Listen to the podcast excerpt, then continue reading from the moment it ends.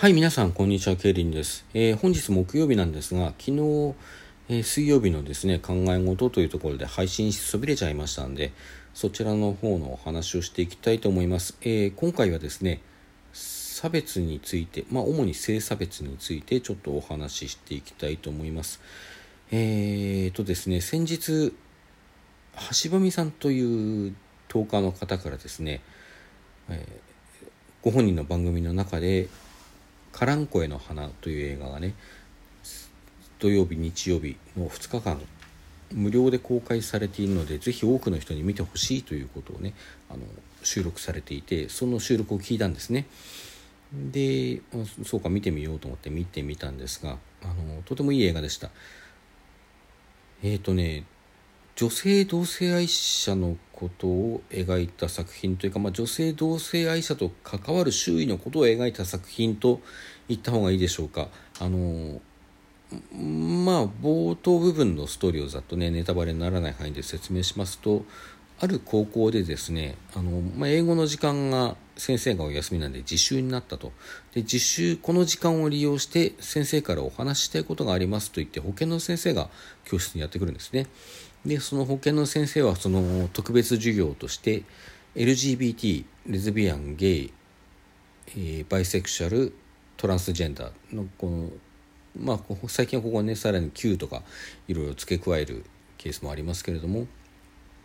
その LGBT に関する特別授業をやって帰ってきました。で主人公の少女は家に帰って母親にその話をして、まあ、最近はそんなこと学校でやるのねなんていうね会話をして本人なりにいろいろ考えるところがあったような様子が伺えるんですが翌日ですねクラスの男子がこうこういう話を始めるんですね。あの授業ね他のクラスでやってないらしいんだよ。だって英語の先生が休んだんだから他にのクラスにも空き時間があったはずなのにその時間に別に同じ授業をやったという形跡が全然ないんだっていうね。でってことはこのクラスにいるんじゃねって言い出すんですよ。でそこのその、まあ、それを言い出した時点でだからそういうさあのレズとかゲイとかそういうまあちょっと言いたくないですけどあのそれをこう貶めるようなね言い方をして言うんですね。まあだからその時点でかなりこうきついなと思って私あのなんですかシスジェンダーでありかつ、えー、あのヘテロ、まあ、異性愛者ということですね。なので、うん、当事者ではないんですけれども、まあ、ちょっと聞いていって人事ながらというかねききついなと思って見てたんですけど、まあ、その後何があるかということはねその何ですか誰がそうなのかっていうことをこう調べようとする人がいたりそんなことどうだっていいじゃないっていう人がいたりまあいろいろなことがあってですねもう本当に最後の方で胸締め付けられるというかうわそれ言っちゃうんだみたいなこううんまあちょっとネタバレはね避けるのであのよろしければ見てください。あの無料公開は Vimeo での無料公開は終わってしまいましたがあの Amazon プライムにあってねあの残念ながら無料であのプライム特典では見られませんけれども有料でなら見ることができるかと思いますのであのぜひご覧になっていただきたいと思いますけれどもね。うんとねこの映画を見て一つ思い出したことがあります。私あの合唱やってることは前からいろいろなところでお伝えしていますけれどもとある合唱合唱団のっていうかね、まあ、寄せ集め的なね合唱団に参加した時の話なんですけどもその練習の時に指揮者がですねその指揮者の先生はちょっとどういう意図で言ったのかそれをこうギャグジョークとして言ったのかあのあり得ることの一つとして何か言っただけなのかちょっとうん把握しかねるところがあったんですがまあちょっと詳しい文脈は忘れちゃいましたけれどもあの誰かが誰か男性にね男性にその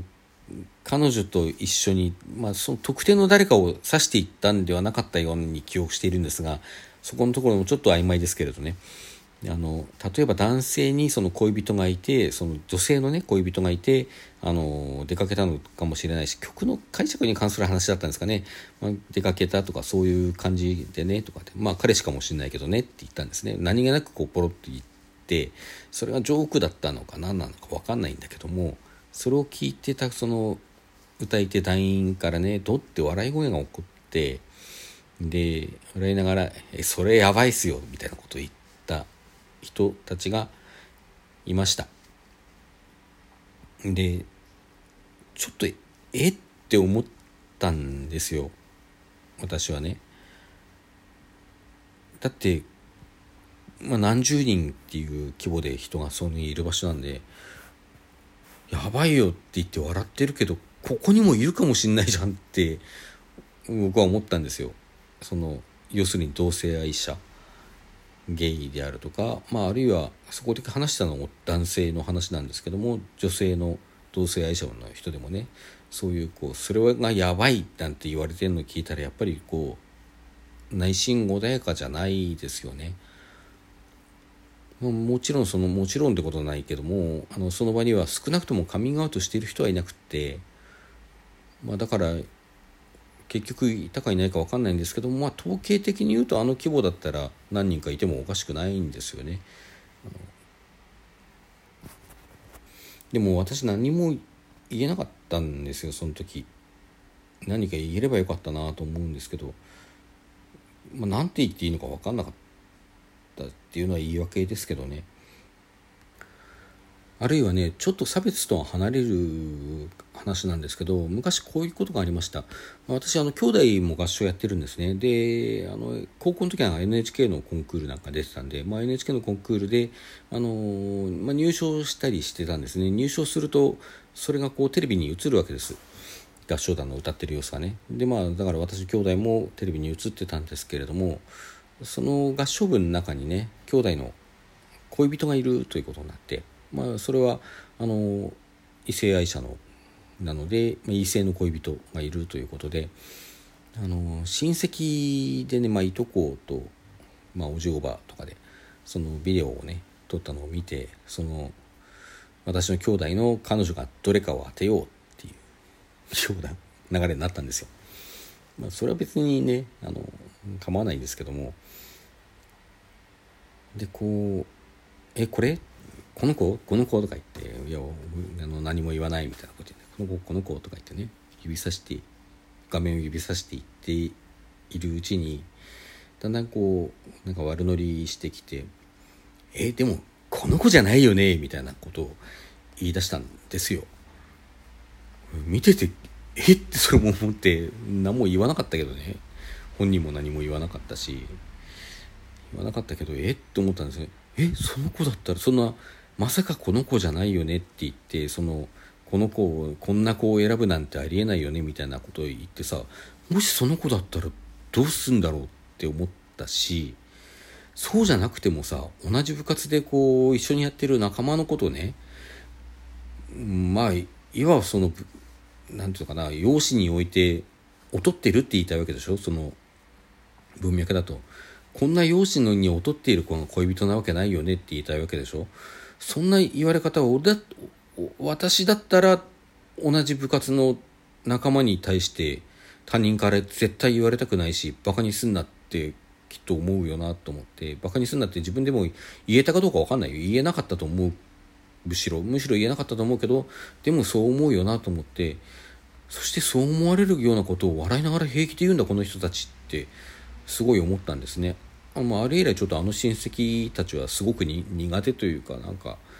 うん、所詮そういう人だなっていう目で見てるんですけどでねまあこれは差別の話ではないんですまあ言ってみれば養子における差別ルッキズムとかねそういう話ではあるかもしれないし、まあ、ひいてはこう女性差別とも関わっている話ではあるのかもしれないけれども直接差別の話ではないとは思うんですね。だけどあのその異性愛でそういうことが異性愛でもそういうことが起こりうるよなって分かっているとさこうカテゴリーに分けてねこの男性が男性と付き合ってるっていう可能性、まあ、女性が女性とでもいいわけですけどもそれをこうネタとして笑い物にしてしまうっていうことがそのどれほど当事者の心を傷つけるかまあというか端的に言ってどれほどひどいことかっていうのがひょっとしたらあのこの話だけでは伝わらない人にも伝わるかなと思って今例に出しました。あのまあ本当はね同性愛の話をしている時に異性愛の、うん、例えを出してしまうこと自体が偏った差別的なことであるのかもしれません。だけどねこれがあの、まあ、もちろんこうカテゴライズしていってるところにその差別ということの本質があるわけなんですけれどもあの個人というレベルで言うならあの自分が真剣にこうある種のなんて感情、まあ、恋心ですねこの場合で言うとを抱いていることを笑い物にされて嬉しい人間がいるっていう話なんですよ。あの本来差別というのはというのはこう構造の問題なのでこうやたらねこうやって個人に還元して考えるべきではないという部分もあるんですけれども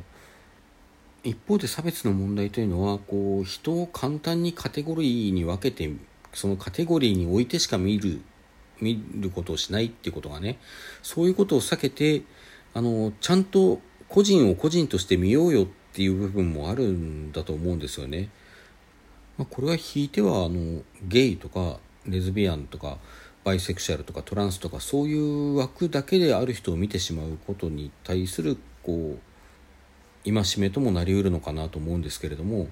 いずれにせよ何かをね自然に反するとか言う前に目の前の人をまず見ようよっていうふうに私は思います。